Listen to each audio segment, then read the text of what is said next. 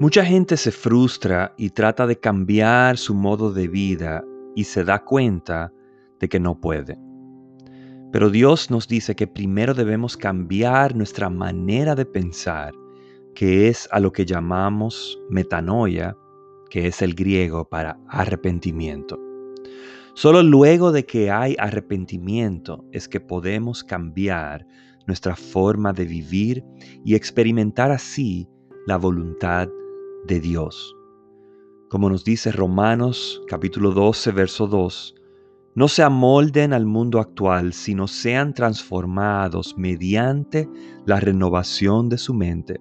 Así podrán comprobar cuál es la voluntad de Dios, buena, agradable y perfecta.